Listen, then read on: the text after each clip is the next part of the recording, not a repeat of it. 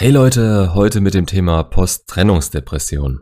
Das war und ist ein Punkt, der von anderen immer so abgetan wird und den ihr in Zukunft vielleicht als Wendepunkt sehen werdet, aber ihn nicht mehr so stark fühlen werdet wie jetzt. Zum Glück, muss man dazu sagen. Und auch ich habe das Thema bisher ein bisschen stiefmütterlich behandelt und euch vielleicht nicht immer genau gesagt, was zu tun ist, um da rauszukommen. Vielleicht ist meine Trennung einfach schon zu lange her, ich verdräng's oder wollte unterbewusst auch nicht drüber sprechen, ich habe keine Ahnung. Aber bisher habe ich gemerkt, fangen meine Videos mit dem Moment der Trennung an und dann springe ich direkt zu, was zu tun ist, zur Kontaktsperre und wie ihr sie beginnen sollt. Aber das dazwischen, das dazwischen ist auch nicht unwichtig. Entweder es geht euch einigermaßen und ihr fallt nicht zu tief. Ein paar Tage Trennungsschmerz sind normal, aber dann hat man laut Gesellschaft wieder zu funktionieren und für manche klappt es auch sehr gut. Oder ihr seid komplett am Arsch und habt keine Ahnung, wie ihr da rauskommen sollt. Keine Perspektive, keine Hoffnung und das Ganze über Wochen. Ihr habt keinen Hunger, habt keinen Durst, keine Kraft und ihr denkt permanent an eure Ex und eure schöne Zeit mit ihr. Das wird so schnell von anderen abgewunken. Die wissen genau, dass sie machtlos sind und es an euch ist, was zu ändern. Aber sowas muss man euch gerade nicht sagen. Irgendwo wisst ihr es auch selber, aber könnt euch nicht vorstellen, überhaupt irgendwann mal wieder irgendwas zu machen. Und das kann jeden treffen. Ich hatte in meinem Leben einige Beziehungen, vielleicht nicht immer die längsten, aber meiner Meinung nach hat es in dem Moment dann immer gepasst. Und nie hat mich eine Trennung so runtergezogen wie die letzte. Ich kannte das nicht und das ist wahrscheinlich auch eins der schlimmsten Sachen daran. Man denkt wirklich, das war die eine. Jemand, der sowas in einem auslösen kann, das, das kann's doch nicht gewesen sein und jetzt ist sie für immer weg. Da fangen dann die Selbstzweifel an. Was hat man sich selber daran zuzuschreiben? Ich überspringe hier den Punkt, an dem ihr mit ihr Kontakt habt und bettelt, fleht, verhandelt.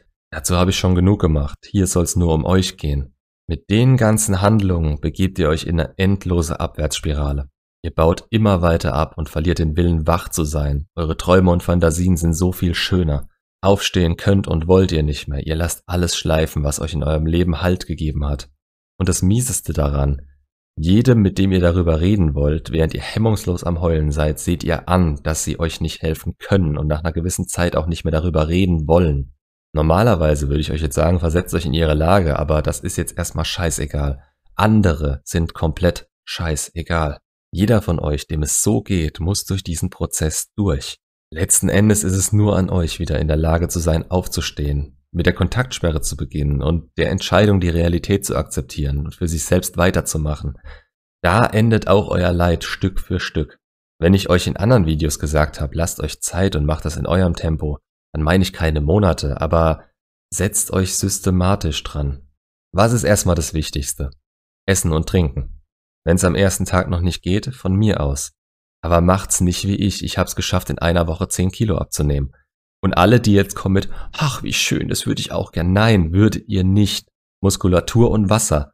Dadurch wird man körperlich und antriebstechnisch ein verdammtes Wrack. Auch wenn ihr denkt, es geht nicht, stellt euch eine Flasche Wasser neben euch und esst dreimal am Tag. Das ist eine Grundregel, die steht nicht zur Diskussion. Sonst braucht ihr am Ende, selbst wenn ihr den Willen entwickelt habt, was zu machen, da länger raus, als ihr müsstet. Wenn das abgedeckt ist, müsst ihr verarbeiten. Ich selber habe Wege genutzt, die ich früher für komplett lächerlich gehalten habe. Pro- und Kontralisten, Selbstgespräche, hab meine komplette Kindheit wie als Biografie abgetippt und mich selber ein bisschen analysiert und was das alles für Folgen hatte. Ich hab mit Freunden geschrieben. Natürlich waren die genervt davon, aber es ging nicht darum, dass sie gute Ratschläge hatten, sondern dass ich mit jemandem drüber gesprochen habe. Psychologen machen grundsätzlich nichts anderes. In meinen Augen ist es wichtiger, dass man darüber spricht, als mit wem man darüber spricht. Natürlich nicht mit der Ex oder irgendwem, der mit ihr zu tun hat. Es sollte schon jemand sein, dem euer Wohl am Herzen liegt.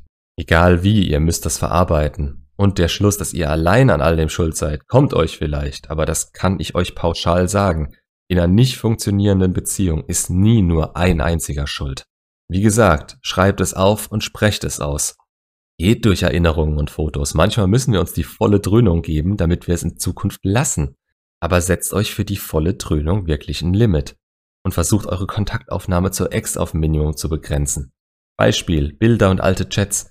Zieht euch die auf den PC. Wenn ihr es auf dem Handy macht, ist das Eintippen von der Nachricht viel naheliegender und kommt euch logischer vor in dem Moment. Solche Kleinigkeiten etabliert ihr am besten so früh wie möglich. Wie gesagt, es geht um euch. Und wenn ihr euch jemals wieder was mit ihr erhofft, dann bekommt sie so wenig wie möglich von eurem Elend mit. Und es ist ein Elend. Sie soll euch in Erinnerung behalten, wie ihr in der Beziehung in guten Zeiten wart und nicht wie ihr jetzt seid. Es geht nicht darum, ihr das nicht so zu zeigen, weil ihr eine Taktik benutzt oder den starken Mann spielen sollt.